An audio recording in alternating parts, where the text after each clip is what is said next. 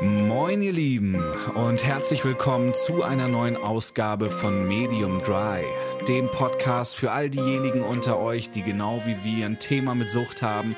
Und egal, ob es dich betrifft oder ein Freund, eine Freundin, vielleicht einen Familienangehörigen, vielleicht hast du auch einfach nur Bock, dich schlau zu machen über dieses Thema. Wir sind hier, wir wissen ganz genau, wovon wir sprechen und haben Bock für dich und mit dir ein bisschen Klarheit zu schaffen. Yes! Wir räumen mit dem Vorurteil auf und sagen dem Alkoholismus den Kampf an. Wir holen das Thema aus einer Schmuddelecke. Lasst uns einfach offen und ehrlich darüber sprechen. Ja, wir sind weder Ärzte, Psychologen noch geschultes Fachpersonal, doch wir sind ExpertInnen in jahrelanger Erfahrung mit der Abhängigkeit von Alkohol und von Drogen.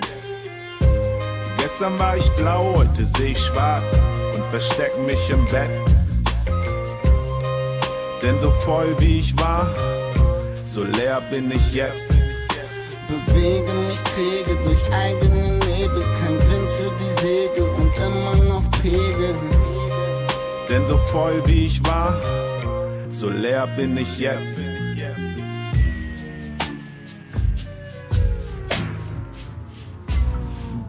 Gott, wie fangen wir an?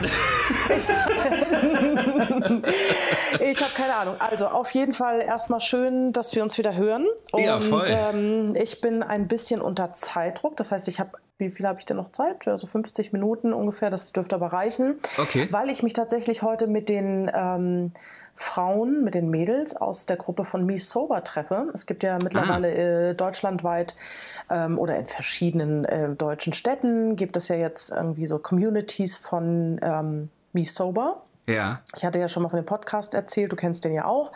Und äh, wir treffen uns heute vor der Bullerei in Zweiergrüppchen. Ne? Alright. Wir halten uns an die Regeln. Ähm, und äh, da gibt es tatsächlich ähm, richtig coole Drinks, also ohne Alkohol. Ähm, die werden gezaubert von Saftmädchen, nennt sich die. Äh, den nenn die kenn jetzt ich, glaub mal- ich. Genau, finde ich richtig, richtig cool. Die bieten nämlich in der Bullerei und in der äh, guten Botschaft, ähm, bieten die nämlich jetzt begleitende alkoholfreie Getränke zu den Menüs und Speisen an, was ich mega genial finde und echt Ja. feier. Also auch also ich ja- geile alkoholfrei, also so, so richtige Genau, richtig geile tolle, Cocktails Drinks. und, und Drinks. Cool. Genau, und da bin ich jetzt mal sehr gespannt und ähm, da treffe ich mich jetzt ähm, mit drei anderen Mädels in Zweiergrüppchen, wohlgemerkt. Mhm. Und da freue ich mich sehr drauf und die treffe ich nachher vor der Bullerei. Nice, viel Spaß Ja. dabei. Ja, danke schön. Aber jetzt kommen wir erstmal ähm, genau hierzu und ähm, auch von meiner Stelle nochmal Moin ihr Lieben und schön, dass ihr wieder dabei seid hier bei der zweiten Ausgabe von Medium Dry. Ich muss mir angewöhnen, Medium Dry zu sagen. So, ich meine, wir haben den Namen selbst kreiert und ich sage halt einfach immer Medium Dry. Das ist halt einfach auch. so Oh Deutsch-Englisch. schlimm. Ja, ja, Also schlimm, wenn, dann sollte man da konsequent sein. Ich finde ja Medium eigentlich wegen, auch wegen des Mediums, also der Name selbst hat ja mehrere Ja. Bedeutungen, ne? Ähm, aber ich glaube, äh, ich weiß nicht, worauf wollen wir uns einigen? Medium oder Medium? Nee, ich habe mich jetzt irgendwie an Medium. Dann Dry. machen wir einfach, dann ziehen wir es einfach durch. Das ist Medium Dry, scheißegal.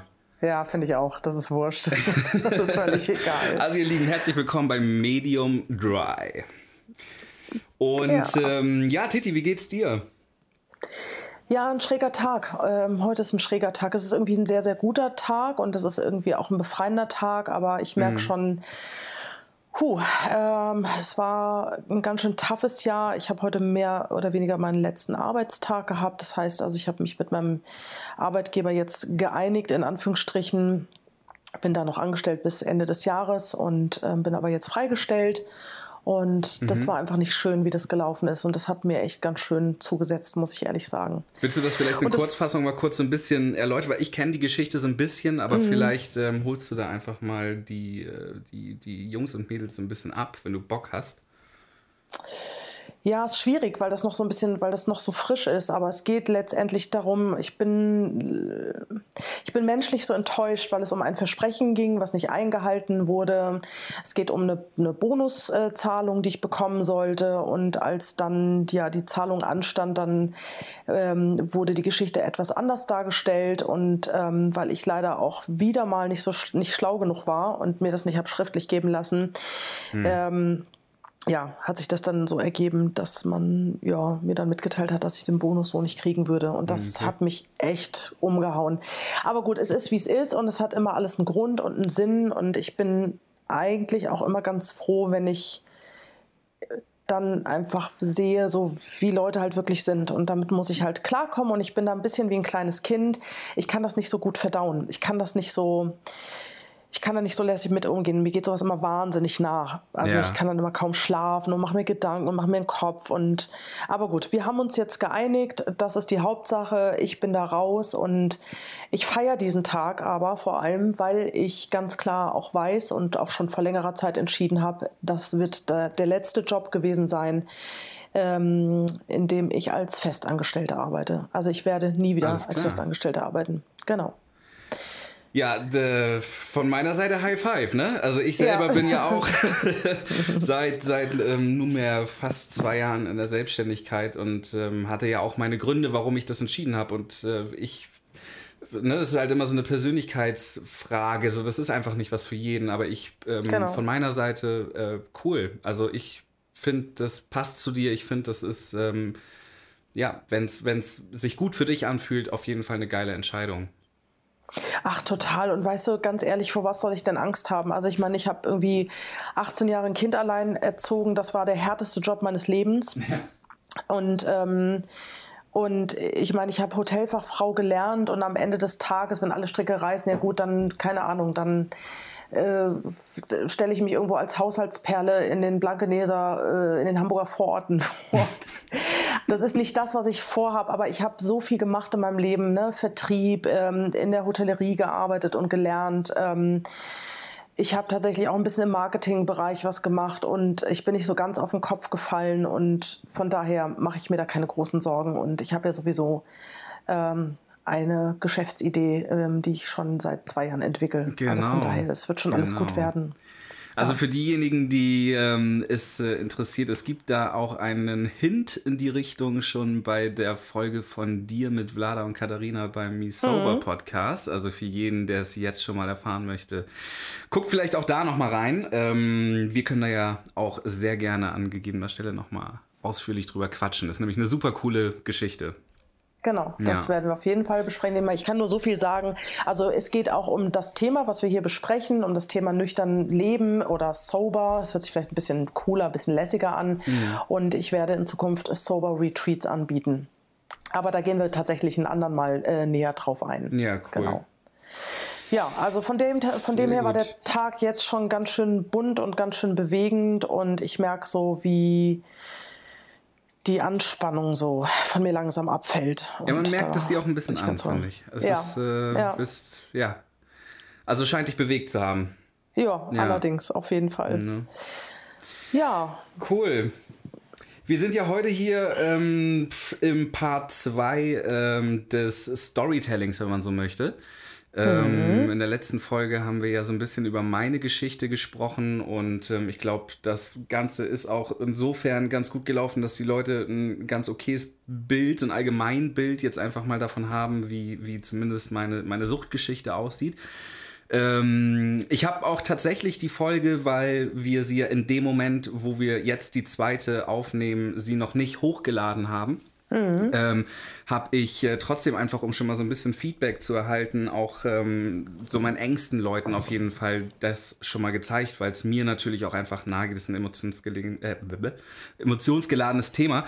Und ähm, unter anderem von meinem Bruder halt auch echt richtig, richtig geiles Feedback bekommen, dass er das, ähm, selbst er, ne, wo er die Geschichte kennt, dass er das irgendwie schön fand, äh, wie wir das Ganze äh, strukturiert oh, schön, haben. Und ähm, meine Ma hat es gehört und äh, ich war auch irgendwie so halbwegs dabei. Sie hat halt vorher angefangen zu hören und ich kam dann und da hörte sie gerade mhm. irgendwie so den Rest und hatte halt mega Tränen in den Augen und so. Oh, das war Gott, also oh, ne, das ist ja auch immer noch mal was anderes, ja. wenn man das selbst erzählt. So, ich meine, ich habe mit dieser Geschichte mittlerweile also nee, abgeschlossen kann man wirklich nicht sagen. Aber auf jeden Fall habe ich sie oft erzählt und ich gehe da natürlich anders mit um. Aber wenn du dann irgendwie mhm. vor Mami sitzt, ne, und die, die hat da Tränen in den Augen, also das ging mir echt nah auf jeden Fall. Ja. Oh Gott, irgendwie ja, ist es aber Fall. auch so, ähm, wie, wie kann ich sagen, so schön, dass dieser riesengroße Scheiß, weißt du, der da halt die letzten 15 Jahre sich angesammelt hat, dass das irgendwie, also ist jetzt auch nicht alles scheiße gewesen, das kann man wirklich nicht sagen, aber dass das Ganze irgendwie für irgendwas jetzt langsam mal gut mhm. ist. Weißt du, wir, mhm. wir können da mhm. jetzt gerade vielleicht irgendwie was, was schaffen, ähm, was die Leute tatsächlich interessiert. Also ich hoffe, dass es dann auch außerhalb meines äh, engsten Bekanntenkreises so ist, dass die Menschen das interessiert. Das wäre schön. Aber ja, es ist für etwas gut und das fühlt sich einfach gut an. Und zart, ganz ehrlich, und wenn das nur für uns beide ist, dass wir uns gegenseitig hier therapieren, dann ist das auch ganz wunderbar. Mir auch scheißegal, wer dazu hört, der ganz ehrlich, genau. solange es mir gut tut. Genau. Legt euch doch alle gehackt. genau. Nein, Quatsch. Aber das wollte ja. ich nur noch mal kurz sagen, auch für dich so als Feedback, Jeff. Äh, Daumen hoch. So, das war auf jeden Fall Ach, cool. toll, das ist schön. Ja. Gut. Ja, sehr, sehr cool. Ich bin sehr gespannt. Also, äh, mein Freund hat es gehört, aber der ist ja gerade irgendwie in Dänemark und dreht da irgendwie ein Krimi. Mhm. Ähm, der wird mich dann später anrufen und mir ein Feedback dazu geben. Er hat mir schon mal ein kurzes gegeben und meinte, er findet es cool. Es gibt ein, zwei Sachen, die ähm, würde er anders machen, aber das ist ja in Ordnung. Ähm, da bin ich ganz gespannt, was er da zu erzählen hat. Ähm, mein Sohn saß mit ihm im Auto, als er sich das angehört ah, hat. Ah, okay. ähm, wie gesagt, nochmal für die, die es nicht wissen, mein Sohn ist allerdings schon 22 Jahre alt. Ähm, und ich bin so aufgeregt und gespannt, was Kenzo dazu sagt. äh, das ist ja dann nochmal echt eine andere Nummer. Äh, meine beste Freundin ähm, Ines hat sich das gestern angehört. Die hat, fand es richtig toll und man ist ja immer aufgeregt, ne, wenn man das so seinen Liebsten vorspielt ja, und oder zusendet. Und naja, jetzt mal gucken. Jetzt warte ich noch auf ein Feedback von Dominik, von meinem kleinen kleinsten Bruder. Und ähm, ja, aber ich glaube, am Ende geht es ja darum, wir haben ja immer gesagt, wir wollen authentisch sein und ähm, wir wollen einfach erzählen, was uns so umtreibt zu dem Thema und was uns ja. so widerfahren ist. Und darum geht es letztendlich. Es geht ja nicht darum, perfekt zu sein und irgendwie da eine mega Show hinzulegen. Ne? Das ist nicht der Anspruch. Und das ist ja, ja auch nicht das Ziel. Deswegen lass einfach genau. mal genauso weitermachen und ähm, ich bin wirklich sehr gespannt, was ähm, zum Release dann nochmal an Feedback von draußen kommt. Aber lass uns loslegen. Ja, ich, mir ist natürlich auch wieder viel äh, durch den Kopf gegangen und ich habe halt überlegt, wo fange ich an und das, äh, klar, das ein oder andere Mal habe ich ja auch schon davon erzählt, ähm, aber manchmal ist es auch krass, wieder so zurückzugehen in die Zeit und äh, sich nochmal bewusst zu machen, wie jung ich eigentlich war, als ich damit angefangen habe mit dem Trinken. Mhm. Ähm, ich glaube, so hin und wieder mal hier und da probiert, das fing wirklich so mit 14 an, aber dass ich bewusst mir Alkohol besorgt habe, um, um Schmerz zu betäuben, da war ich 16 Jahre alt. Und das weiß ich sehr genau, weil da hatte ich meinen ersten wirklich schlimmen Liebeskummer. Ich war äh, knapp anderthalb oder zwei Jahre mit meinem ersten richtigen Freund zusammen, in den ich sehr verliebt war. Wir haben uns dann irgendwie vor dem Sommer getrennt, ganz dramatisch, und hatten aber gesagt, also vor den Sommerferien, dass wir uns ähm, nach den Sommerferien wiedersehen und dass wir dann versuchen, ob das nochmal funktionieren kann. So. Und ähm, mhm. Das ist aber dann je auseinandergegangen. Äh, es war relativ dramatisch und ähm, das hat mir sehr wehgetan und ich hing sehr an ihm. Und dann ist mir nichts Besseres eingefallen, als äh, in die nächste Dorfkneipe zu gehen. Ich bin auf einem großen Dorf aufgewachsen, im Fort von Wiesbaden. Mhm. Und bin da ernsthaft ins Schmuggereck, gell, wie man wie der Hesse sagt, ins Schmuggereck bin ich gegangen. Ganz schlimm. Ja. Und habe mir da zwei 1,5 Liter äh, Flaschen Appleboy, also Apfelwein gekauft. Okay. Frag mich jetzt bitte nicht, was das sollte, aber ähm, für, ich hatte im, im Kopf, ähm, also ich bin ja ganz bisschen älter als du, Saad. Ja. Und ähm, als ich so neun oder zehn Jahre alt war, gab es ähm, die Serien Den Denver Clan und Dallas. Und das hat mich wahnsinnig fasziniert. Also die Schönen und die Reichen, wenn die dann wieder ihre Dramen und Probleme hatten, dann sind die ja immer ganz elegant zu ihrer Hausbar geschritten und haben sich dann in kristallenen Gläsern ihren Whisky eingeschenkt. Und das ja, hat okay. mich unheimlich abgeholt. Das fand ich immer extrem sexy, schon als Kind. So, ich wusste natürlich nicht mit neun, was sexy ist, aber ich hat, es hat mich fasziniert. So. Yeah. Und das ist mir in den Sinn gekommen. Ich habe gedacht, ich mache mich jetzt weg. Ich hau mir irgendwie einen hinter die Binsen. Ich fand das irgendwie lässig und dann habe ich mir diese 1,5 Liter Flaschen Apfelwein geholt und dann habe ich mich zu Hause ja, in mein Jugendzimmer gesetzt und habe Ich glaube nicht beide ausgetrunken, aber ich habe sehr viel getrunken. Ist das das ich- erste Mal, sorry, dass ich unterbreche, aber war das das erste Mal überhaupt, dass du Alkohol trinkst? Nee, oder? Nein. Nee, nee, Nein, okay, nein. aber so. Nein. Ja, okay. Genau, aber ich habe äh, mich bewusst dafür entschieden, ich gehe jetzt los, ich kaufe mir jetzt von meinem Taschengeld Alkohol, Ja. gehe wieder zurück in mein, in mein Zimmer und äh, besauf mich, damit die Schmerzen weggehen. Und das hat wunderbar funktioniert. Ja, das kann ich mir vorstellen. Ja, Classic, und das ne? war der Anfang. Genau, und das war der Anfang. Und ich habe das, das hat sich ganz schnell bei mir eingestellt, dass ich abends immer so mein, mein ich nenne es heute mein Papagedeck vor mir stehen hatte. Nicht das Herrengedeck, sondern Papagedeck, weil mein Vater war ja leider auch Alkoholiker, also mein, eigentlich mein Stiefvater. Ähm, aber der hat immer seine Marlboro-Schachtel vor sich liegen gehabt, äh, sein, hier sein Red Label Whisky, eine Packung Erdnüsse und ich habe das mehr oder weniger eins zu eins adaptiert. Hast du das Ähm. bewusst gemacht? Also also hast du das in dem Moment gecheckt oder ist das sowas, Nee, was dir später aufgefallen ist? Ja, das ist mir später erst aufgefallen, weil ich habe ja 2018, als ich ähm, nach Portugal, Portugal gegangen bin, um eine Auszeit äh, zu nehmen, weil ich war komplett durch. Das war der Moment, wo ich auch entschieden habe, im Trinken aufzuhören. Da habe ich äh, ganz intuitiv meine Trinkgeschichte aufgeschrieben. So. Okay. Und da ist mir das wie Schuppen von den Augen gefallen. Da habe ich gedacht, wie krass, du hast genau das gleiche Set, nur es war bei mir kein Whisky, sondern dann Bier oder Wein. Aber immer die Packung Marlboro sehr, sehr lange und auch eine Packung Erdnüsse. das Genau heißt, wie so, so Vater. viel später erst, weil ich meine, 2018, das ist ja jetzt gerade her und wenn du mit 16 angefangen hast, ist das halt echt richtig lange her, ne? Ja, Und das hast genau, du die ganzen. Jahre nie gecheckt, dass du das so komplett adaptiert hast? Nee, das ist mir nicht bewusst gewesen. Nee. Witzig. Also das, genau, nee, nee, das ist erst später gekommen mit dem, mit dem Aufschreiben. Ja, okay, ja ich denke auch heute, dass ich relativ schnell ähm, abhängig war, also auf jeden Fall seelisch abhängig, weil ich habe das geliebt, dieses Gefühl, ne? Also abends irgendwie nach Hause kommen oder sich abends, ich habe mir immer irgendwie, keine Ahnung, wie ich das gemacht habe, klar, ich habe immer gejobbt und so, aber Mhm. zwei Bier, meine Kippen und dann habe ich irgendwie so einen kleinen Fernseher gehabt und dann habe ich gern so Sendungen geguckt wie, keine Ahnung, äh, Biolek, das sagt dir, glaube ich, alles nichts mehr. Nee. Ähm, oder keine Ahnung, hier, wie hieß denn diese Sendung mit Tom Selleck, die habe ich so geliebt. Äh, Magnum. So ein Quatsch. Ah, okay, und dann habe ich mir das so muckelig gemacht. Ne? Aber ich, das war so mein, mein, das war meine kleine Insel. So. Ich hatte ja viel Stress mit meiner Mutter. Schule hat mich gestresst. Ich habe mich sehr perspektivlos gefühlt. Ich fühlte mich sowieso von der Welt nicht verstanden. Ähm, Liebeskummer hoch 10 und äh, ja, und das war immer so mein, meine, meine kleine Insel. Und das ist es sehr, sehr lang geblieben. Ja, so hat es angefangen. Ja, krass. Ja, und ich überlege gerade, ja, das habe ich dann durchgezogen. Ich bin dann mit ähm, 18 relativ spontan von zu Hause ausgezogen. Das war gar nicht so geplant. Das war ganz schön verrückt. Also die Entscheidung ist letztendlich an einem Bahnsteig äh, irgendwo bei Rosenheim gefallen. Das sprengt jetzt wirklich den Rahmen. Aber wir machen hier einen Schnitt. Ich bin dann im Allgäu gelandet mit 18. Okay. Und äh, da lebte ich bei so einer Waldorf-Familie und ich habe da so ein bisschen die Kinder gehütet und auch ein bisschen im Haushalt mitgeholfen. Und ähm, da bin ich auch jeden zweiten Tag, glaube ich, mindestens einen Kilometer ins nächste Dorf gelaufen. Ähm, äh, also ich habe da, glaube ich, das als Grund auch immer vorgeschoben, dass ich mit den Kids dann unterwegs war, die ich da im Bollerwagen hinter mir hergezogen habe. Das muss man sich auch mal vorstellen. Und mit Und denen im Schlepptau hast du dir dann den, den Stuff besorgt, oder was? ich habe mir dann immer eine Flasche Martini geholt. Ich habe alle zwei Tage habe ich mir eine neue Flasche Martini gekauft. Okay. Das muss man sich mal vorstellen. Da war ich 18. Ja. Ja. Und wie gesagt, ich dieses, das ist auch schwer für mich darüber zu reden, weil das zieht in meinem ganzen Körper, wenn ich darüber nachdenke. Ich habe normalerweise keinen Suchtdruck, aber dieses, ja, dieses Setting, ne, so es wird abends, ich bin alleine, ich habe meine Ruhe.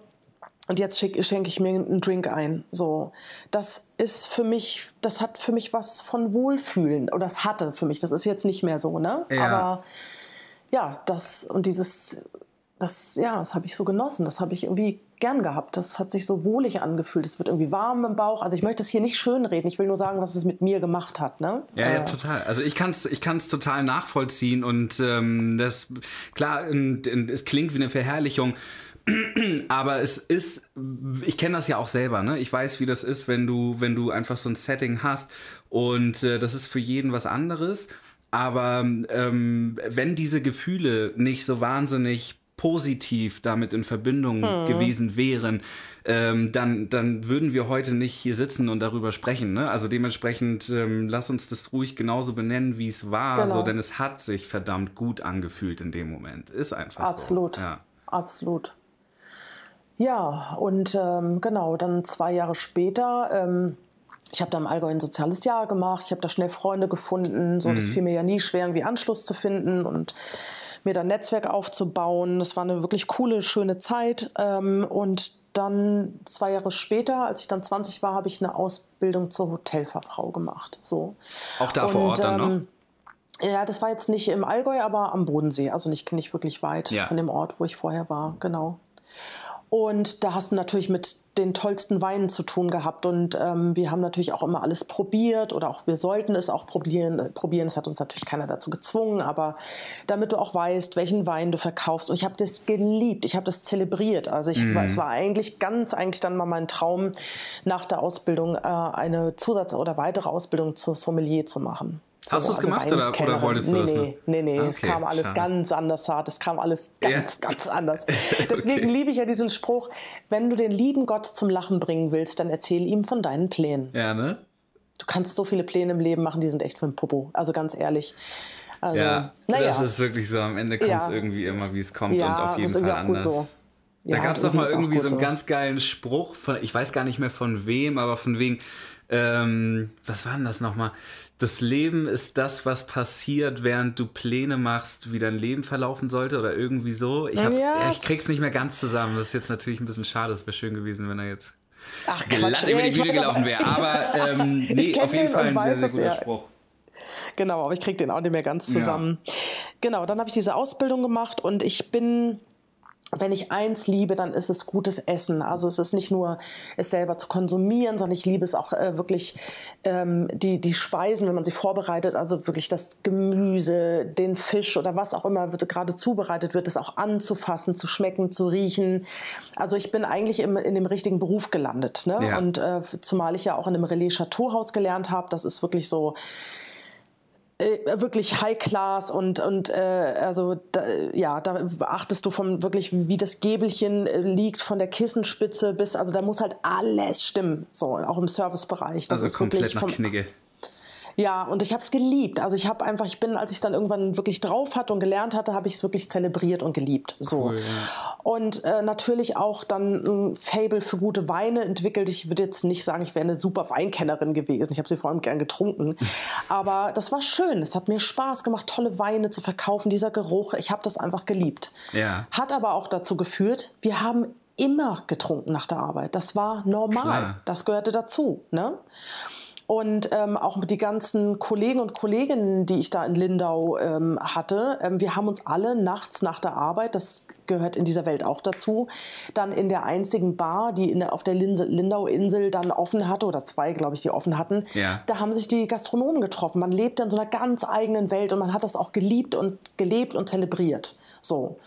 Und dann hat man noch bis morgens um vier gesoffen und äh, gefeiert. Ich finde das Wort auch so bescheuert, aber gefeiert.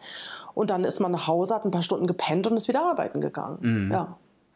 So. Ja, das kenne ich zum Beispiel auch noch sehr, sehr gut. Ähm, auch deswegen kann ich auch das wieder gut nachvollziehen, weil ich ja viel Zeit auch in der Gastro verbracht habe. Zwar jetzt nicht ganz so upper class wie bei dir, mhm. ähm, aber ich war ja auch auf Sylt zum Beispiel irgendwie. St. Anton ist vielleicht jetzt irgendwie gar nicht mal so high class. So, das war einfach nur grundsätzlich gut, was, was Verdienst angeht. Aber ähm, mhm. von Sylt kenne ich das auf jeden Fall noch ähm, dass ja, also diese gesamte Insel quasi aus drei Fronten besteht. Einmal die, die Einheimischen, die sowieso nichts mhm. und niemanden an sich ranlassen. Ähm, dann ein Riesenpaar Touris und dann halt die Gastros. Gastronomen, ja, genau. Die Gastronomen, die, die sich einfach auch alle untereinander kennen oder größtenteils alle untereinander kennen und ähm, auch immer dieselben Orte, wo man sich trifft oder irgendwie an der Bar selber noch, an der man arbeitet, ne? irgendwie unten immer so das Fläschchen oder wie auch immer, keine Ahnung. Aber das war auf jeden Fall auch ähm, ähnlich. Also es ist so ein, so ein kleiner mhm. Kosmos mhm. für sich und das macht es halt ja, macht es halt irgendwie so, so, so amüsant auf der einen Seite, weil man immer weiß, es ist jemand da und auf der anderen Seite eben auch so gefährlich und auch so, so, so beschränkt. Also es ist wirklich so. Es gibt ja Leute, die das teilweise über 10, 15 Jahre machen, kenne ich auch. Und stell dir mal vor, du bist zehn Jahre oder 15 irgendwie in so einem kleinen Kosmos unterwegs, ey, und nach rechts Ja, und links ist- nichts anderes das als echt- das. Aber gut, Ja, das muss jeder für sich selbst wissen. Ich will es auch habe nicht es verurteilen. geliebt. Nein, auf gar keinen Fall. Ich habe das sehr, sehr geliebt und also ich muss sagen, weißt du, wenn im Restaurant abends, wenn wir quasi so die letzte Kerze, Kerze angezündet hatten Ja. und das Restaurant so bereit stand für die ersten Gäste, das war wie auf eine Bühne gehen. Ich habe das geliebt. Wir hatten schöne Kostüme an. Ich habe die, die teuersten und tollsten Speisen serviert. Ähm, wir durften ja auch nichts aufschreiben. Wir mussten uns das alles im Kopf merken. Ja. Ähm, wir haben äh, natürlich dann auch das immer angesagt, was wir da gerade serviert haben. Und das waren einfach, das hat mich fasziniert. Also auch so, wie die Speisen zubereitet worden sind.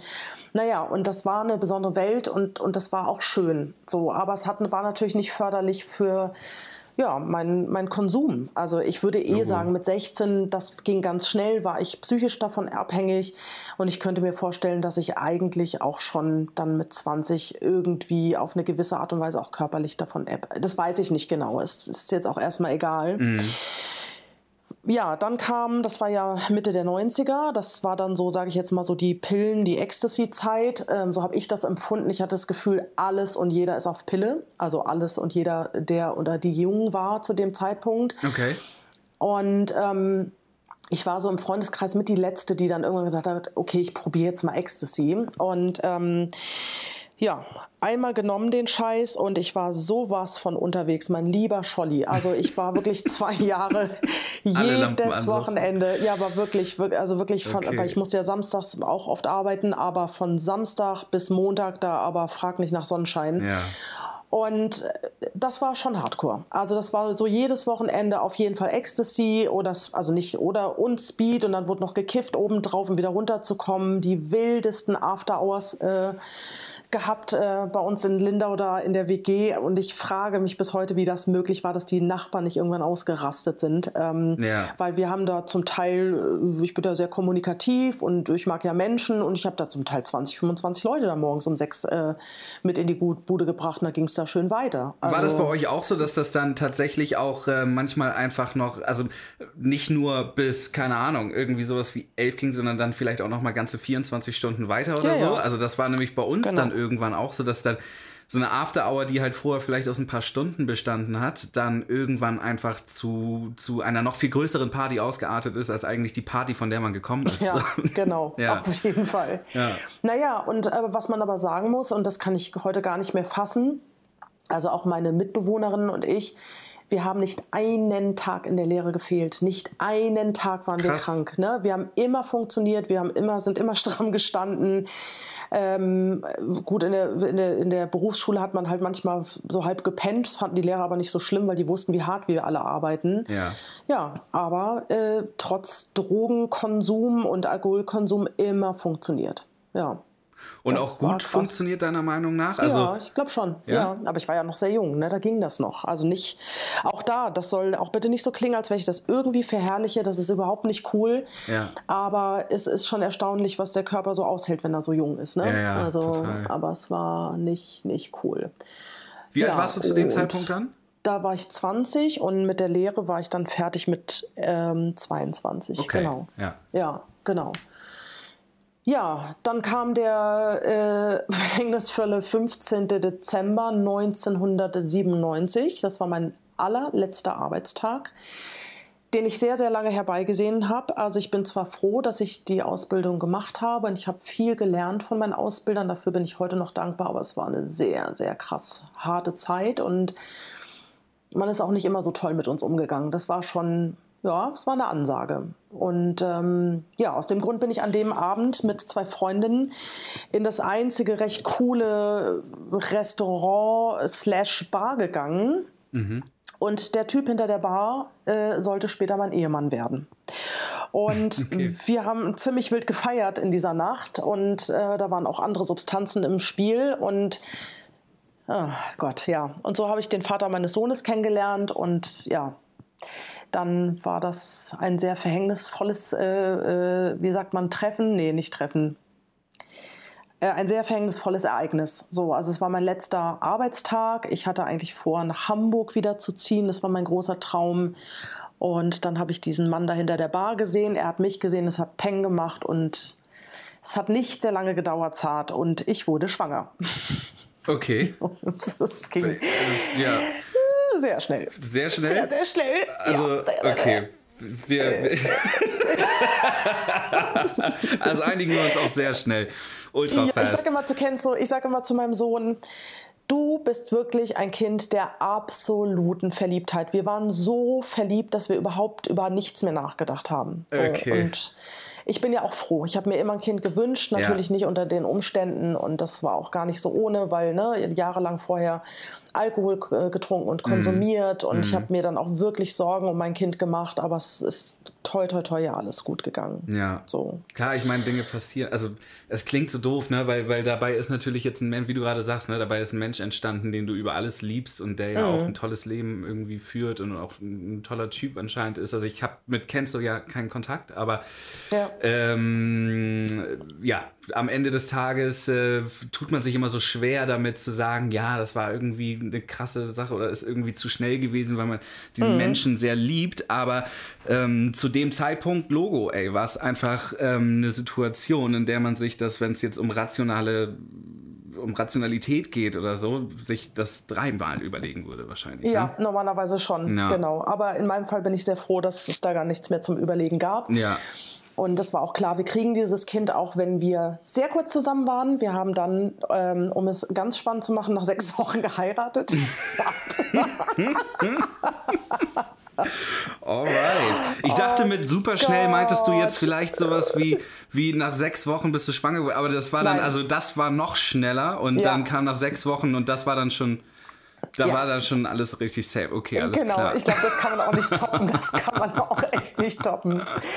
ja. Genau, ja, und da Krass. fingen dann die Probleme an. Für mich war ganz, ganz klar, so, äh, ja, sagen wir mal so, der Mann, von dem ich schwanger war, den kannte ich jetzt auch noch nicht so lange, aber wir waren ja so in Love und waren uns so sicher, dass Ja. wir ein, ne, bis zum Ende unserer Tage und so. Und dann habe ich gesagt, aber dir ist schon klar, dass wir jetzt beide bitte nicht mehr, ne, nichts mehr konsumieren, weder Alkohol noch Kokain, das war ein ganz großes Thema. Ähm, ja.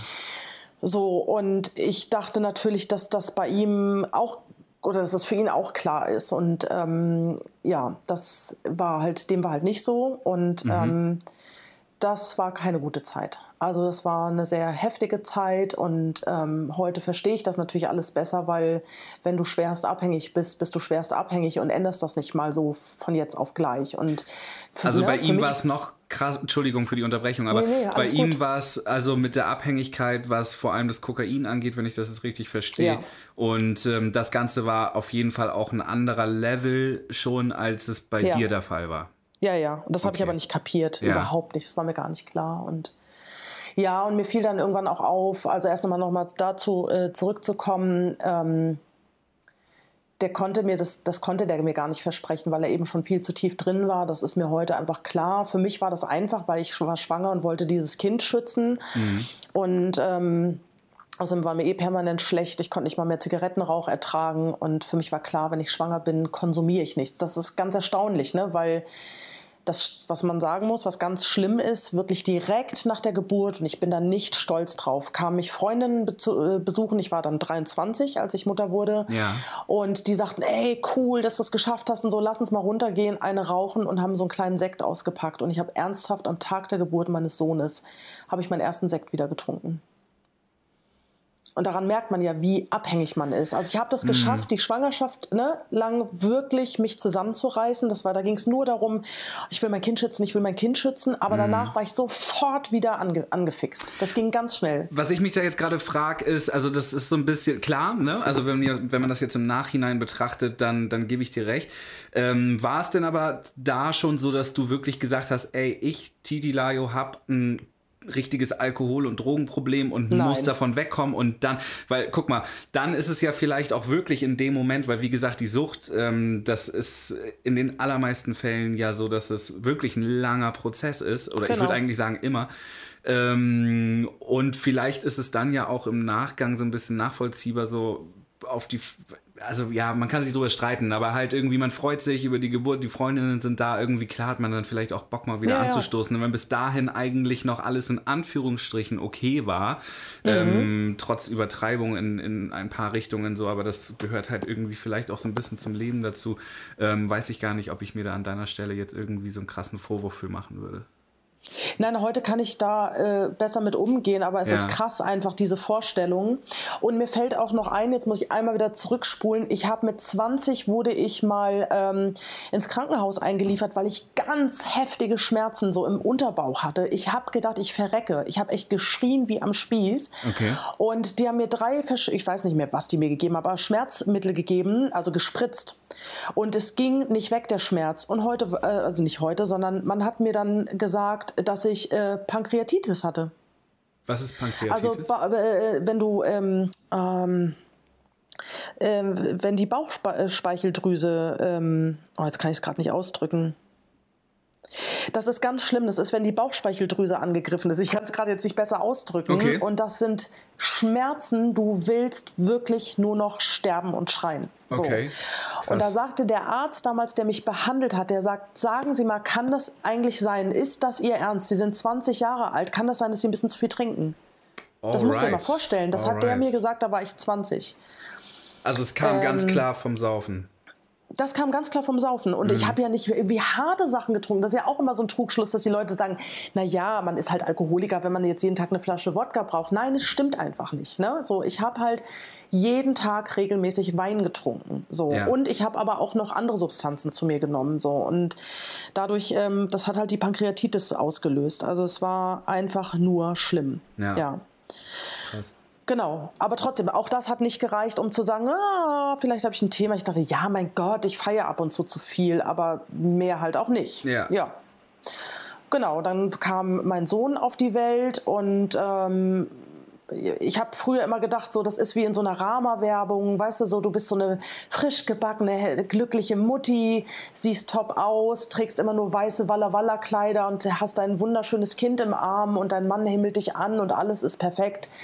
So war es leider nicht. Ähm, das war leider ganz anders und ich habe viel Angst gehabt in der Zeit. So, ähm, das mit der Ehe wurde immer schlimmer und auch Lügen und Streit und ja, auch Gewalt war irgendwann ein Thema. So, darüber kann ich Okay. aber auch bis heute noch nicht so gut reden. Und ähm, ich glaube, das gehört jetzt erstmal nicht hierher. Vielleicht irgendwann mal in einer anderen Podcast-Folge. Ja, klar. Und ja, ganz, ganz viel Drama. So, also ganz, ganz viel Drama. Und ähm, dann irgendwann habe ich mich halt äh, von dem Kindsvater getrennt und habe dann hier in Hamburg quasi, ja, nochmal gefühlt ganz von vorne angefangen. Ja. Ja, und Gibt's heute noch, ähm, gibt's, also ich meine, da ist, das ist ja immer was anderes, wenn man sich einfach in einer Phase seines Lebens von einem Partner trennt. Ähm, dann kann man das gut hinter sich lassen, aber Mhm. in eurem Fall ist ja nun mehr mit dabei und zwar ein Kind. Ähm, Mhm. Und dementsprechend gibt es Kontakt mit, mit dem Vater von deinem Sohn oder Mhm. haben die beiden Kontakt? Ist, wie, wie, wie kann ich mir das vorstellen? Nee, gar nicht. Und das ist das, was auch schlimm war. Also darüber, über das Thema habe ich dann auch nochmal nachgedacht. Ähm, genau, der Vater von meinem Sohn hat dann Hamburg, also der ist äh, damals ja noch mit uns nach Hamburg gekommen und dann habe ich mich ein Jahr später von ihm getrennt, weil es wirklich nicht mehr ging. Ja. Und ähm, dann ja, war das noch so zwei Jahre Gezeter, also mit mal abholen, mal nicht abholen und ähm, mit ja, dem kleinen Dinge versprechen, die er nicht einhält. Also es war einfach nur schlimm. Und dann ist er, als der kleine vier war, ist er äh, spontan, sage ich mal, äh, wieder nach München gezogen, hat aber leider ganz vergessen dabei, uns Bescheid zu geben, dass er weggezogen ist. Der war Und von einem Tag auf den seitdem- anderen einfach gone. Genau, genau. Und seitdem hat mein Sohn ihn eigentlich nicht mehr gesehen. Er hat ihn noch mal Crazy. ganz kurz genau gesehen, als er zehn Jahre alt war, aber das war's dann auch. Also keine Anrufe zum Geburtstag, keine Geburtstagsgrüße, keine Geburtstagskarte, kein Wie geht es meinem Kind, ähm, wie geht es euch, wie schaffst du das? Nichts. Das, der ist halt weg. Also ich weiß, wir wissen, wo er wohnt und dass er lebt und atmet und so, aber ja, da ist nie wieder was gekommen. Ah, kriege ich immer einen Hals, ey. Also Mhm. man kann sich irgendwie zwar wenn man eins und eins zusammenzählt, denken, dass er halt wahrscheinlich auch einfach nur ein krasses Opfer seiner selbst ist und dieser krassen mhm. Drogen, weil ich gehe davon aus, dass sich das nicht geregelt hat. Ansonsten vielleicht, hoffentlich wäre er dann irgendwann mal in Anführungsstrichen oder in meinen Augen zur Vernunft gekommen und hätte sich mal mhm. gemeldet, so, aber ähm, das äh, kenne ich halt auch leider viele Geschichten in dem Bereich. Mhm. Scheiße. Ich glaube aber einfach, ähm, also Kenzo hat irgendwann mal zu mir gesagt, Mama, vielleicht ist es ganz gut, ähm, dass es genau so gelaufen ist, wie es gelaufen ist. Mhm. Und ja, ich glaube tatsächlich, dass es, ich glaube auch, dass es so ist. Es ist traurig. Ich hätte meinem Sohn einen Vater gewünscht. Ähm, das gebe ich auch zu, dass ich da immer so ein bisschen dran zu knabbern habe. Aber ich habe den Eindruck, dass Kenzo ein bisschen weniger dran zu knabbern hat als ich. So. Ja, okay.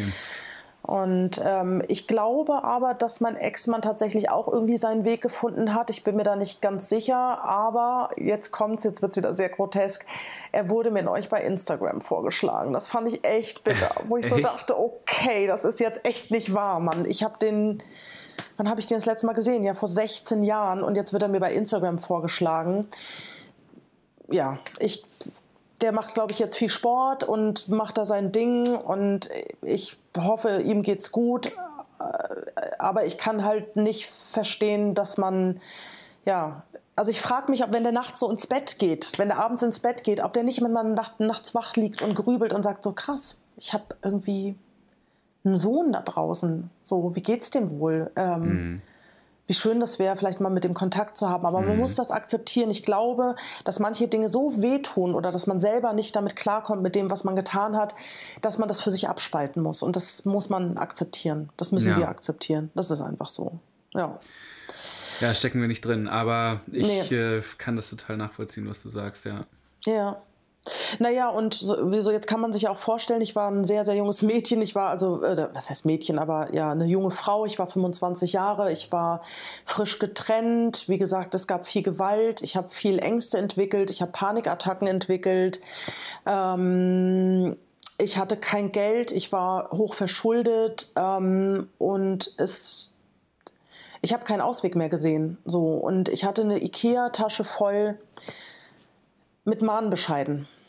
So, und ich habe eigentlich immer nur äh, gehofft, dass irgendwann Samstagnachmittag ist, weil ich wusste, da kommt keine Post mehr. Und Samstagnachmittag und Sonntagnachmittag wusste ich so, da kann nichts kommen, was mir irgendwie Angst macht. Mhm. Und ähm, um diese Angst auszuhalten und auch eine gute Mutter sein zu können in meinem Rahmen, in meinen mhm. Möglichkeiten damals, hat mir der Alkohol in Anführungsstrichen geholfen. Ne? Also auch jetzt ja. möchte ich, das ist ganz wichtig, dass es niemand missversteht. Ich würde nie zu jemandem sagen, ey, hol dir eine Flasche äh, Wein, wenn du Sorgen und Ängste hast und pump dir die rein, dann geht's dir besser. Nie und nimmer würde ich das sagen, aber ich habe das Leben nicht mehr ausgehalten. Ich habe das einfach nicht mehr ausgehalten, diese Scheißangst. Ich war gefühlt innerlich selber noch irgendwie ein Kind, aber ich musste ja von meinem Sohn auch so tun, als wenn ich stark und, und reif bin, damit der keine Angst hat. Dabei hatte ich wahnsinnige Angst und wenn der im Bett war, habe ich, hab ich mir zwei bis drei Flaschen Wein reingestellt. Krass, ja. Mhm. Ja, oh Mann. das war so meine Hochphase. Ja. ja. Crazy, ja. ja. Das ist krass, und, wenn ich mich daran ähm, erinnere.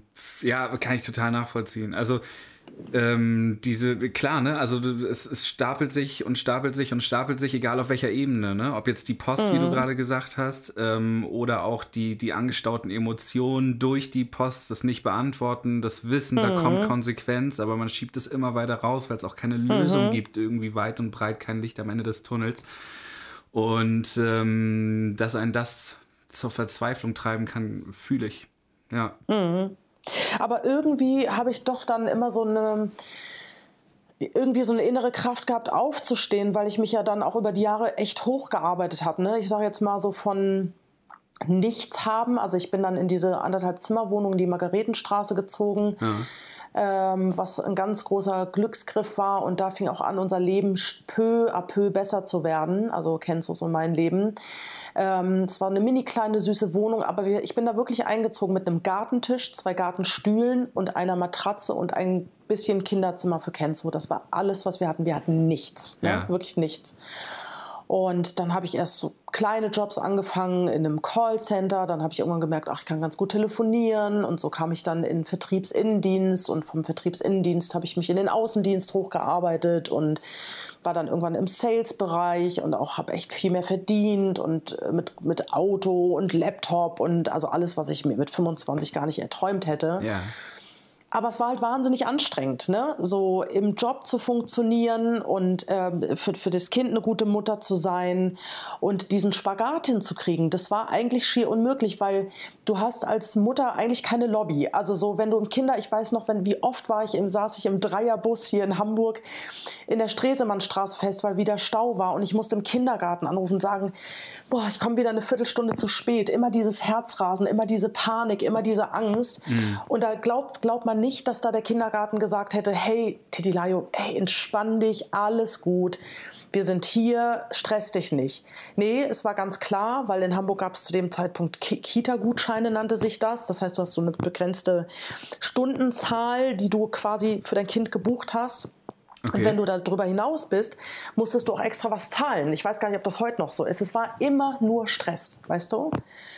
Ähm, also ich merke, wie mich das gerade wieder so bewegt, weil ich hätte so gern so Quality Time auch mit meinem Kind gehabt. Die habe ich aber nicht gehabt. Das war einfach nur, der Kleine musste funktionieren, ich musste funktionieren.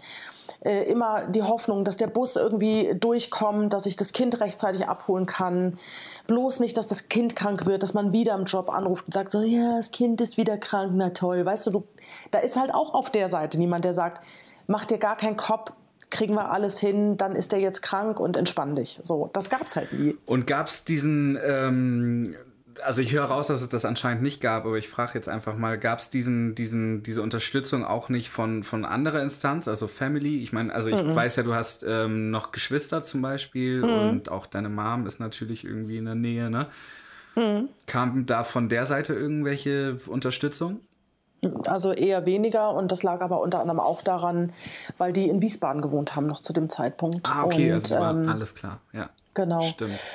Und ich, genau, ich bin ja die erste gewesen, die quasi wieder nach Hamburg zurückgegangen ist, bis die anderen dann alle tatsächlich nachgegangen sind, äh, ja. nachgekommen sind.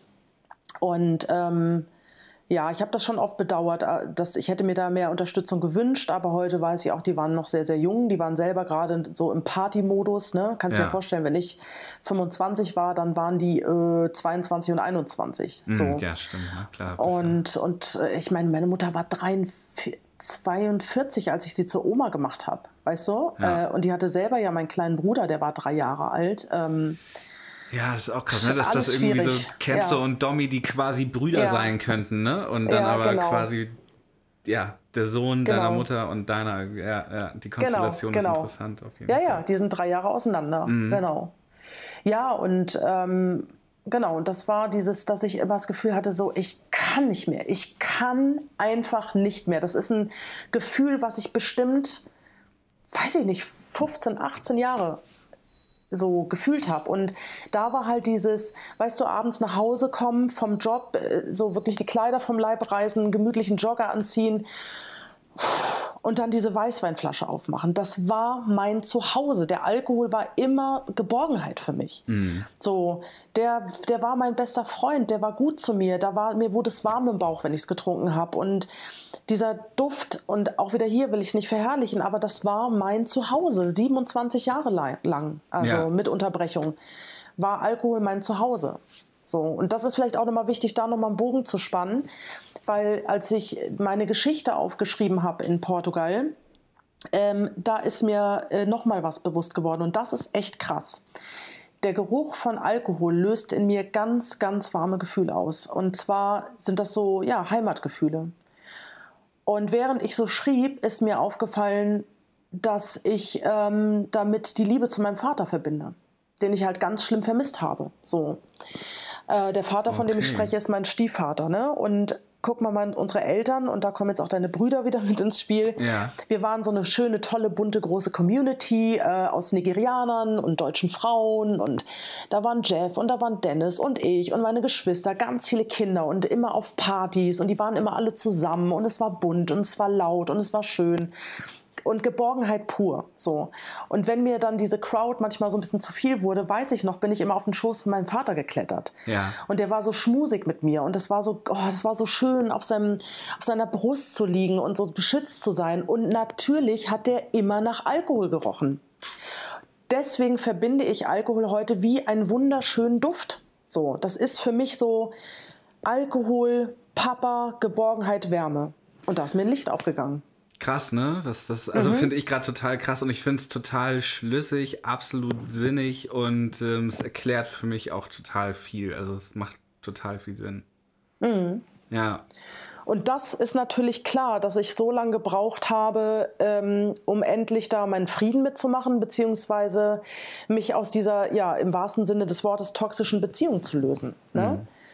Und ähm, ähm, genau, und das hatten wir ja auch bei der ersten Podcast-Folge, als wir über deine Suchtgeschichte gesprochen haben, wie lang dieser Prozess ist von dem Moment an, wo man sagt, okay, das ist nicht mehr normal, ich Ja. fühle mich nicht mehr wohl, ich bin unglücklich ne, mit meiner Trinkerei, ähm, bis zu dem Tag, wo du dann wirklich aufhörst. So. Und ähm, ich habe schon mal aufgehört zu trinken mit 27, weil mein damaliger Freund gesagt hat, wenn du nicht aufhörst mit der Scheiße, dann bin ich weg. Und der liebte, der hat wirklich meinen Sohn und mich sehr geliebt. Ne? Es war Ja. ein ganz toller Freund.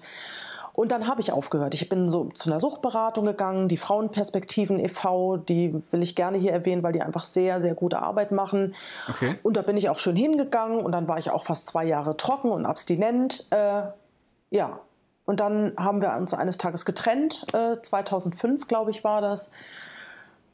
Ja, und dann hat das, glaube ich, keine drei Monate gedauert und ich war wieder absolut äh, ja, an der Flasche. Und du So. warst zwei Jahre lang abstinent davor. Ja, fast zwei Jahre. Genau. Irre. Das war ja auch einfach. Ich hatte ja einen tollen Partner und, und ich wollte das für meinen Sohn und ich wollte es für ihn. Und, aber ich habe mich noch gar nicht so damit auseinandergesetzt, wie ich es heute tue. Ich habe das nicht für mich getan. Das Ja, ist der gravierende Unterschied. Äh, Ich wollte gerade sagen, ne? Also der, der Punkt ist einfach, du hast es für alle gemacht, aber nicht für dich. Und Genau. deswegen hast du nach zwei Jahren auch ähm, den Schritt zurück gemacht. Genau. Ja. Und es war nämlich so, ich war, ähm, ich war hier eine Zeit lang in einem Gospelchor und wir hatten so einen tollen Auftritt in St. Pauli in der Kirche und es war einfach so eine su super Stimmung, toller Sommerabend. Wir saßen auf der Dachterrasse von, von dem Chorleiter und seiner Frau und da hat es bei mir Klick gemacht. Und dann dachte ich, ich werde ja wohl mal zur Feier des Tages ein Glas Weißwein trinken können. Allein dieser Satz schon, wenn man sich den sagt, ne, nach einer Abstinenz. Ja, ich werde das ja wohl mal ein Glas, kann ich dir jetzt schon sagen, es wird eine Katastrophe. Ja, Logowitz, das wird Ja, das ist genau. einfach der totale, die totale Lüge. Genau. Und es ist natürlich nicht bei einem Glas geblieben, weil ich bin eine Raupe nimmersatt, was das betrifft. Also Ja. mit allem, so mit Drogen und ne, es war immer so ähm, bis zum Ultimo. Ja. Ähm, ja, und das war 2005. Und dann weiß ich noch, wie ich mir in der ersten Woche gesagt habe, so, pass mal auf, Mutti. Also ich nenne mich manchmal Mutti oder meine alten Freundinnen und ich, wir nennen uns gegenseitig immer Mutti. Ich weiß auch gar nicht warum. So ein Hesse sagt man es halt so, gell?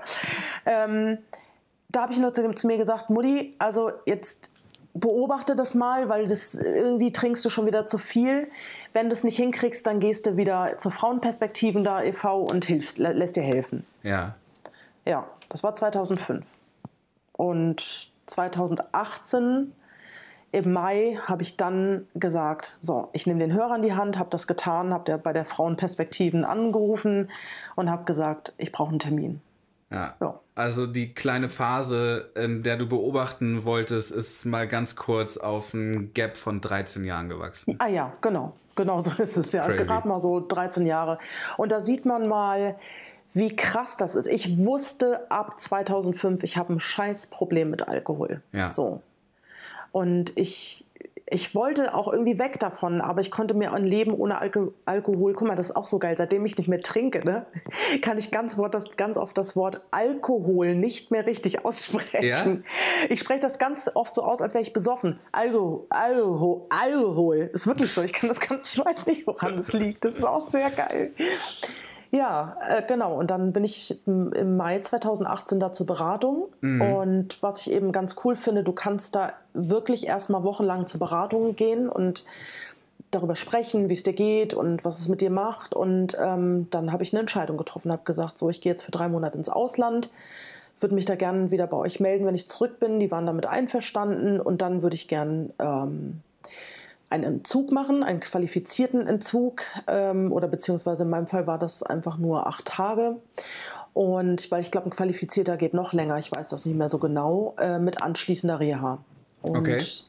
Genau, und dann bin ich eben im Sommer 2018 nach Portugal für äh, drei Monate, habe da eben, wie gesagt, meine Suchtgeschichte aufgeschrieben, ganz viel Zeit mit mir äh, alleine verbracht Ja.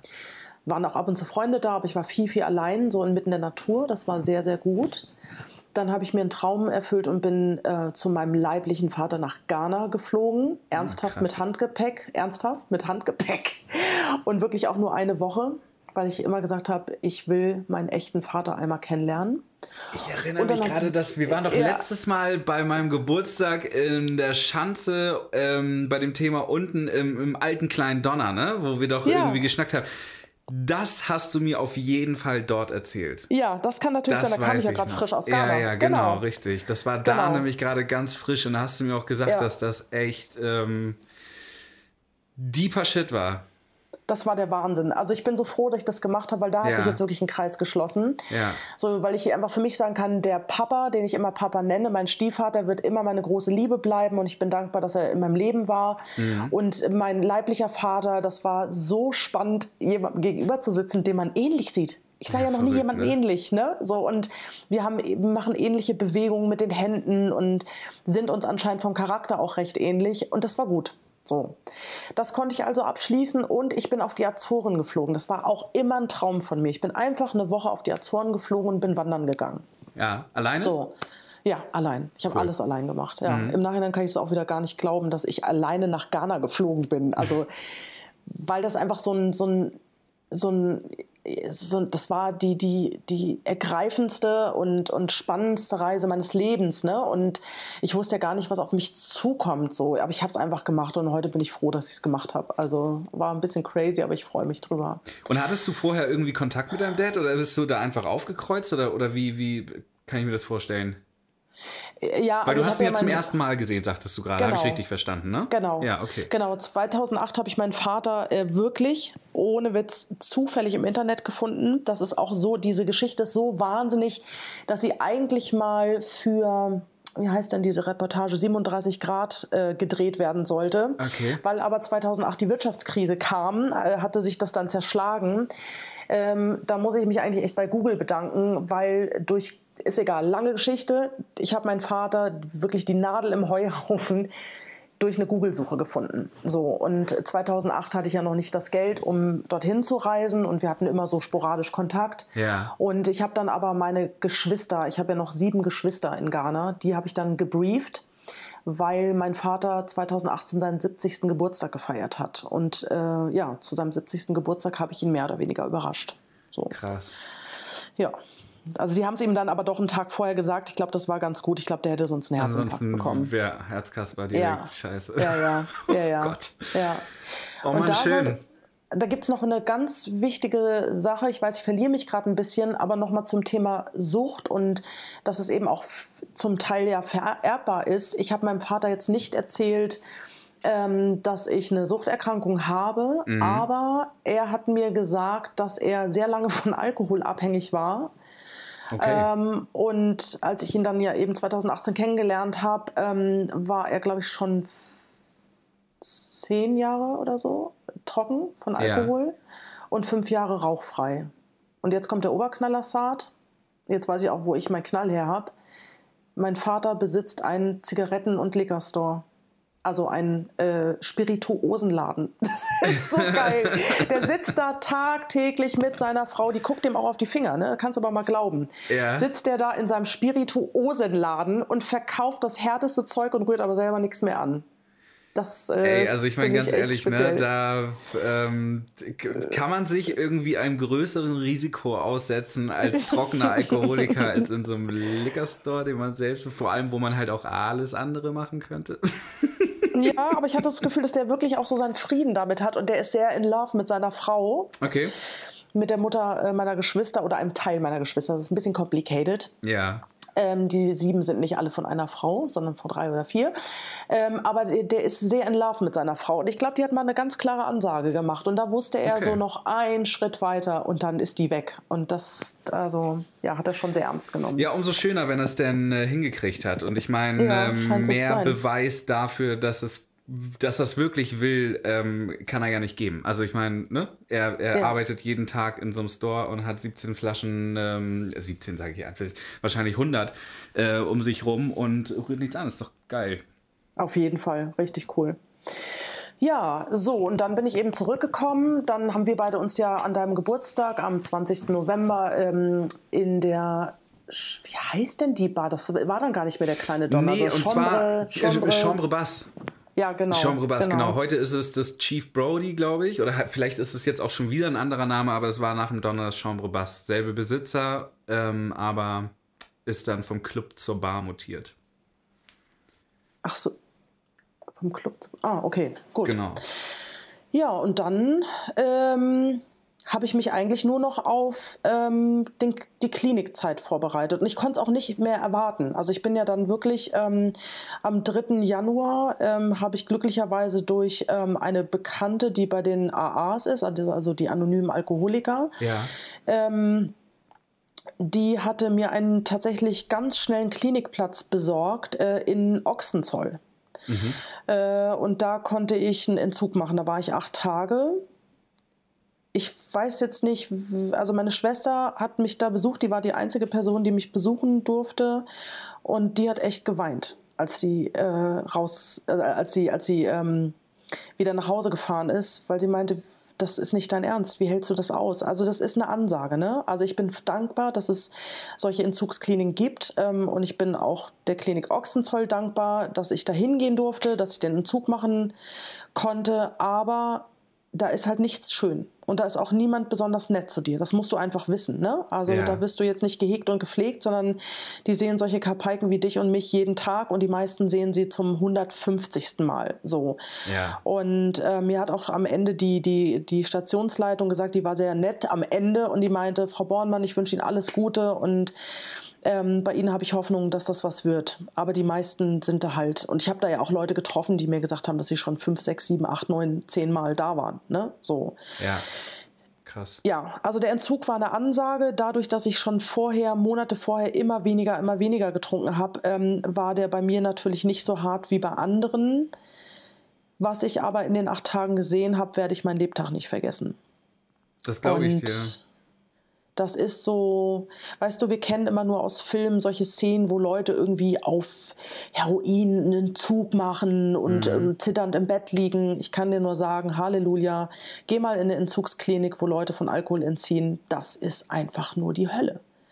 Und das ist, da musst du echt hart im Nehmen sein. Also ich war so, ich war aber so, äh, ich hatte so einen starken Willen, ich wollte so, so sehr von dieser Scheiße befreit werden, dass ich gedacht habe, die acht Tage, die schaffe ich. Ja. Aber es war eine Ansage. Ich habe da wirklich erwachsen, einen erwachsenen Mann auf dem Flur krabbeln sehen in Pampers, äh, der eigentlich Hochschulprofessor ist. Ach, ich habe Leute gesehen, die gerade dem Tod von der Schippe gesprungen sind. Ähm, Oh, das, also das ist, das, ja, das tut mir immer noch weh, wenn ich darüber nachdenke. So. Und das sind die Bilder, die man mal zeigen sollte. Ne? Also das ist ähm, eine Ansage.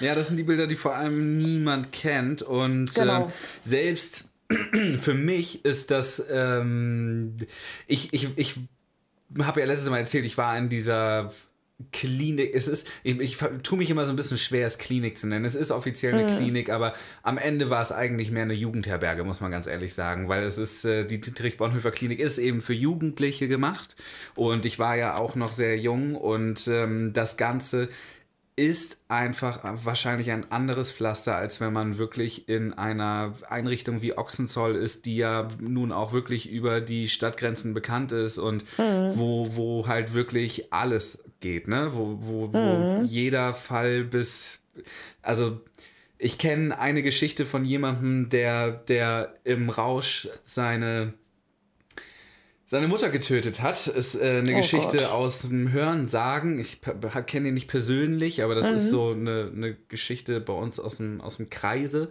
Mhm. Ähm, und solche Menschen sitzen halt auch dort in Ochsenzoll. Mhm. Das ist also nicht. Ähm, unbedingt immer nur vergleichbar mit äh, den weniger ähm, krassen Einrichtungen, wie zum Beispiel meine. Also da wäre ich auch total gespannt, ähm, wenn wir das nochmal zu einem Thema machen und vielleicht diese beiden, äh, diese beiden Aufenthalte nochmal so ein bisschen äh, unter die Lupe nehmen und mal gucken, wie man, wie man die miteinander vergleichen kann. Auf jeden Fall. Also wie ja. gesagt, ich bin sehr, sehr dankbar, dass ich so privilegiert bin, dass ich in einem Land lebe. Weißt du, ich meine, ich habe mir 27 Jahre die, die Hucke voll gesoffen. Das muss man jetzt einfach mal so sagen. Und ja. ähm, entschuldige mich schon mal vorab für meinen Straßengossendeutsch, aber manchmal finde ich, passt das einfach so. Ja, äh, an der Stelle. Bin da völlig fein mit. Weißt du, und dann, und dann geht man, dann geht man halt in so eine Entzugsklinik und ich habe das wirklich da auch erlebt, dass dann später meine Mitzimmerpatientin, die wirklich, also die war voll wie eine Haubitze ja. und die hat sich dann erstmal beschwert, ähm, warum wir denn keine Fernseher auf dem Zimmer haben. Weißt du, das so. war das Erste. Und also nur gemeckert und das passt nicht und dies passt nicht und ich habe nur immer gedacht, ähm, ja, also ja, dann musst du dich aber vielleicht irgendwie ein Luxusresort einbuchen oder so. Ich weiß jetzt nicht, aber ja. also ich erwarte jetzt nicht irgendwie Fernseher auf dem Zimmer, wenn ich irgendwie mich in Ochsenzoll einbuche, in Anführungsstrichen, um einen Zug zu machen. Das ne? Einbuchen ist auch ein guter. Ja. Ich mal kurz in der Klinik eingebucht.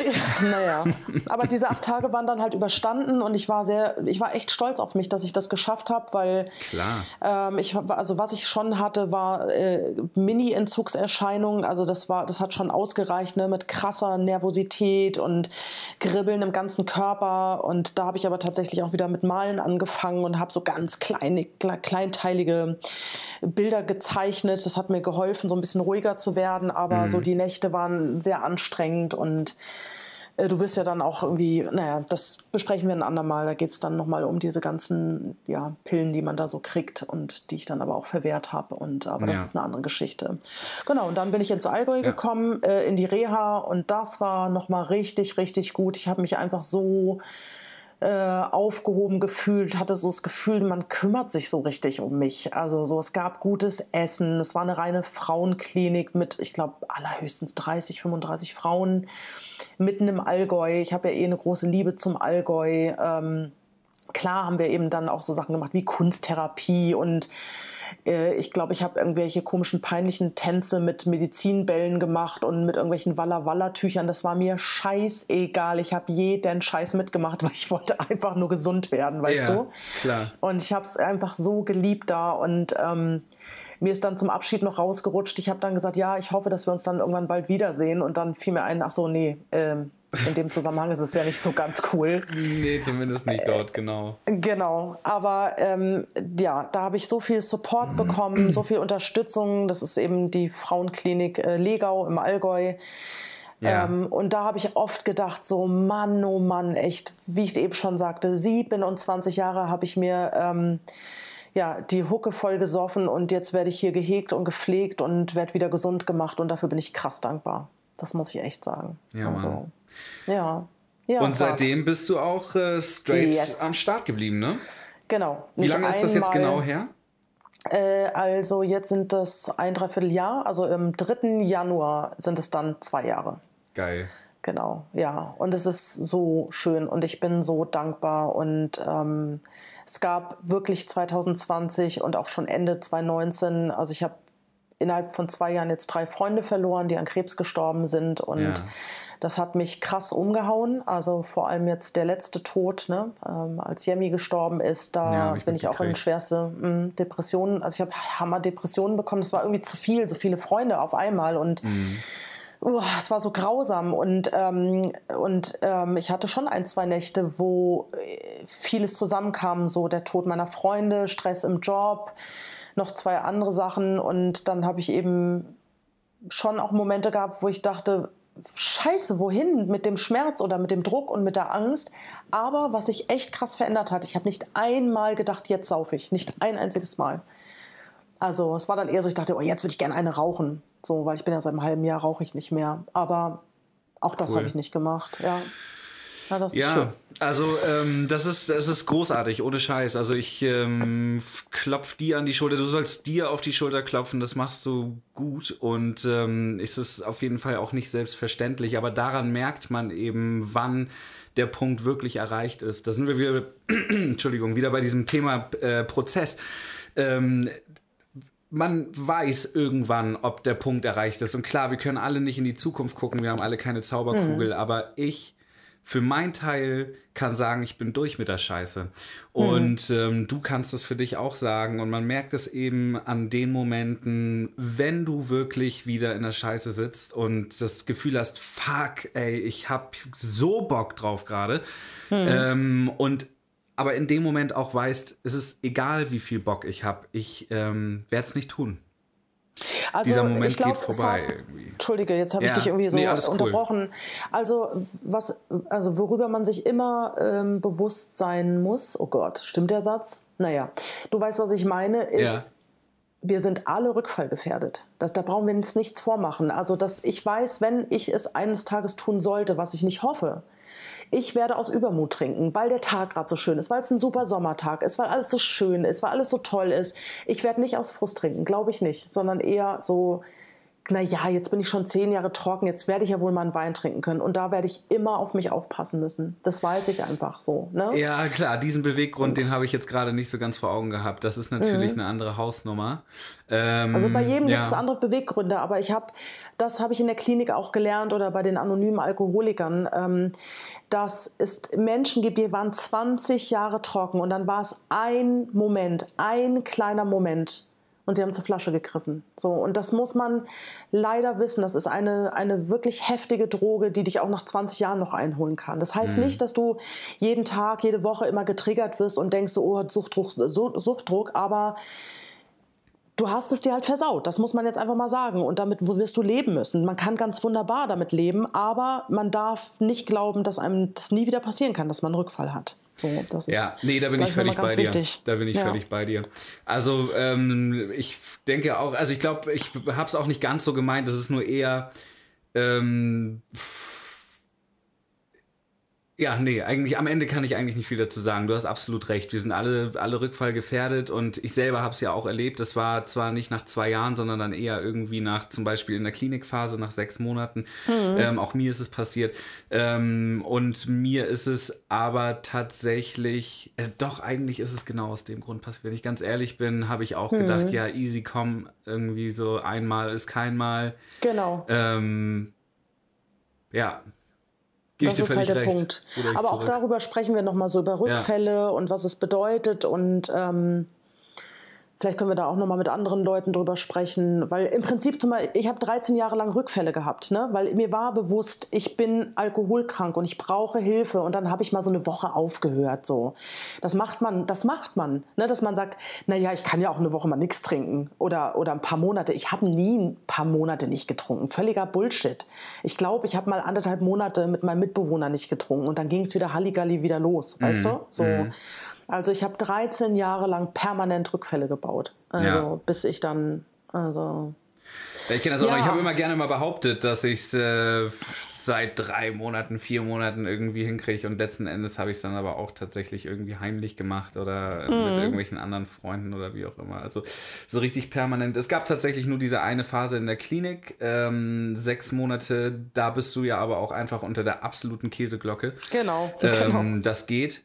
Und in der freien Wildbahn, will ich jetzt mal sagen, habe mhm. ich es tatsächlich noch nie über eineinhalb Monate, zwei Monate gebracht. Jetzt, also jetzt bin ich ja seit ähm, ja drei, bisschen mehr als drei Monaten irgendwie dabei. Sehr gut. Äh, was sehr geil ist, aber ähm, ja, ich, also und das ist halt einfach der Grund, ich mache es jetzt gerade für mich, das ist irgendwie was Neues und das ist auch, warum ich das gerade gesagt habe, wahrscheinlich einfach, dass ich äh, mit einer anderen, mit einer komplett neuen Überzeugung an diese Geschichte gehe und deswegen wahrscheinlich auch gerade diese wahnsinnige Sicherheit für mich fühle, dass mhm. ich das mhm. nicht mehr machen möchte und daher davon ausgehe, dass das Ding für mich komplett durch ist. Aber ähm, ja, wie schon gesagt, wir haben alle keine Glaskugel und ähm, wir sind alle nicht davor bewahrt, äh, dass schlimme Momente auf einen zukommen können und wir wissen immer nicht, wie sich das Ganze auf uns auswirkt. Total. Ja. Und deswegen vielleicht nochmal abschließend, also äh, ich weiß, dass wir dazu auch irgendwann nochmal eine Podcast-Folge machen wollten. Das können wir vielleicht verbinden auch mit den Kliniken, was es da so ne, für Möglichkeiten gibt. Und ähm, ich bin davon überzeugt, dass es ratsam ist, wenn man sich entschließt, mit dem Trinken aufzuhören, dass man entweder zu den anonymen Alkoholikern geht, die ich wirklich ganz cool finde, oder eben, es gibt ja jetzt mittlerweile auch, äh, ich sage jetzt mal, etwas modernere ähm, ähm, wie nennt man das denn, modernere Angebote, so wie zum Beispiel Mies Sober oder die Nathalie Stüben. Ne? Das sind schon, mhm. finde ich, auch ganz cool. Die sprechen halt eben eine spezielle ähm, Gruppe an und nicht für jeden sind die anonymen Alkoholiker ähm, was.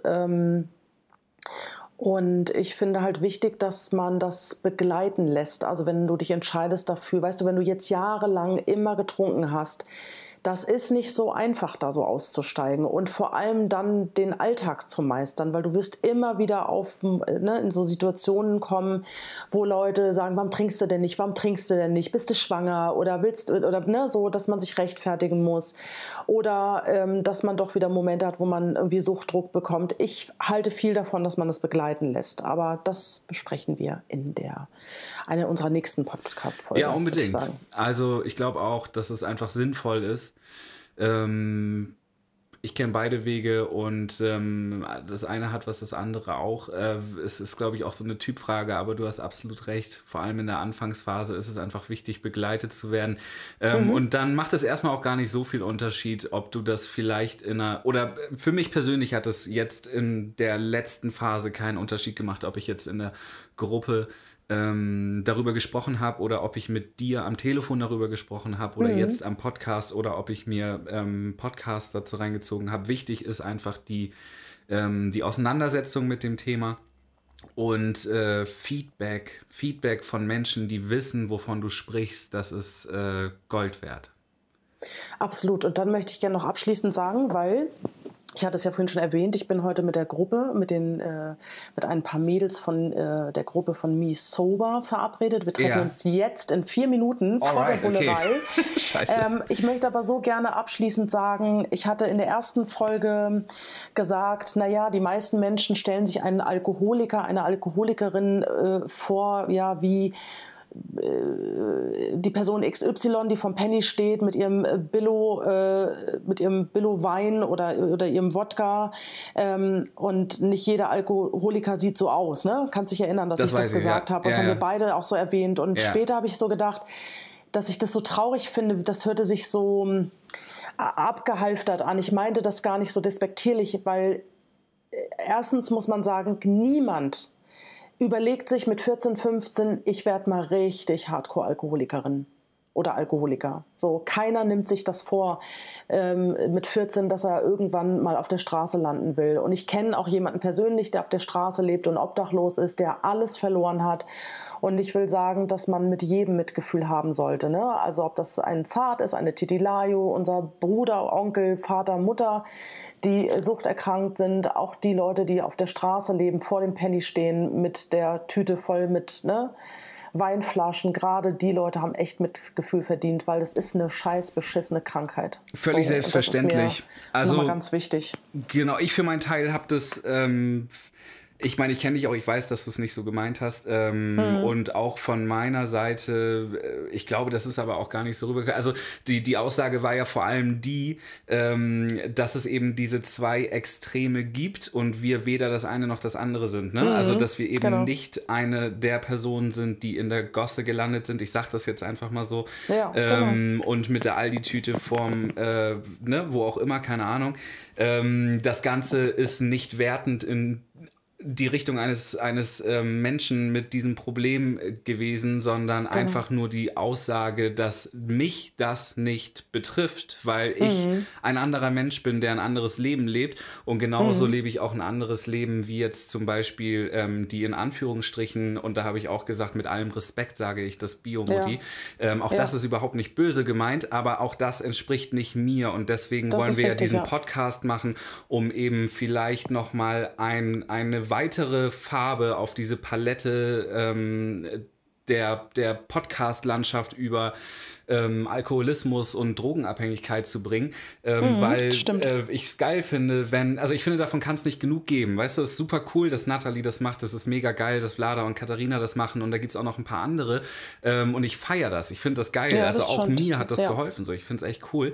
Es entspricht nur eben nicht zu 100% meiner selbst und ähm, mhm. deswegen freue ich mich hier zu sein und ähm, vielleicht kann ich einfach nochmal und du genauso ein paar Leute abholen, die ähm, sich mit uns noch ein Stück besser identifizieren können und dadurch mehr Verbindung dadurch in ihr Leben zu diesen Geschichten bekommen mhm. und damit einfach was anfangen können. Also so habe ich es gemeint und so habe ich es auch von dir verstanden und ich hoffe und glaube aber auch, dass das bei den Hörern draußen angekommen ist. Ansonsten. Das hoffe ich auch. Ein großes Sorry von hier. so, mein lieber Zart, ich werde mich jetzt, ich werde mich jetzt fertig machen Mach und das. die Mädels stehen nämlich schon vor der Bullerei und ich freue mich jetzt ganz doll und bin sehr gespannt auf die tollen Drinks. Äh, ähm, von ja, dem Saftmädchen. Enjoy. Und äh, man kann ja zwar leider gerade nicht essen gehen, aber ich finde es einfach so toll, dass die solche Dinge eben auch to go anbieten. Ja, super cool. So, mein Herzblatt. Mutti macht sich jetzt fertig. Ich gönne mir Hau ganz, rein, ganz Mutti. doll. Und schön, dass wir gesprochen haben. Bis zum nächsten Mal. Und ja, ihr würdet uns extrem damit helfen, gerade hier in dieser Launchwoche, wo es eine Folge pro Tag für euch gibt, das heißt sieben Folgen insgesamt, wenn ihr uns eine ehrliche Bewertung da lasst, wenn ihr dem Podcast abonniert oder ihm folgt, je nachdem von wo ihr euch das Ganze hier anhört und uns Feedback gibt. Was ist das, was euch daran gefällt oder auch weniger gefällt? Themenvorschläge, worauf habt ihr Bock? Ähm, wir sind offen für jede Kritik. Wir freuen uns absolut, hier weiterzumachen, hoffen, dass ihr genauso Lust darauf habt wie wir und wir wünschen euch jetzt erstmal einen wunderschönen Tag und sagen bis morgen. Tschüss. Ciao. Ich würde mich gern wegzaubern, abracadabra. Fuck, wieder so ein rabenschwarzer Kater. Gestern noch Superman, heute Drachman, der wie ein Scheintoter in seinem Bett abhängt. Mir egal, ich werd heute eh nicht mehr rausgehen. Nur noch vom Bett zum Kühlschrank zur Couch gehen. Und dann hock ich da, kau auf meinem Zwieback, räum mich in die Decke und denke, dass mich keiner lieb hat. Gestern war ich blau, heute seh ich schwarz und versteck mich im Bett. Denn so voll wie ich war, so leer bin ich jetzt. Bewege mich träge durch eigene Nebel, kein Wind für die Segel und immer noch Pegel. Denn so voll wie ich war, so leer bin ich jetzt.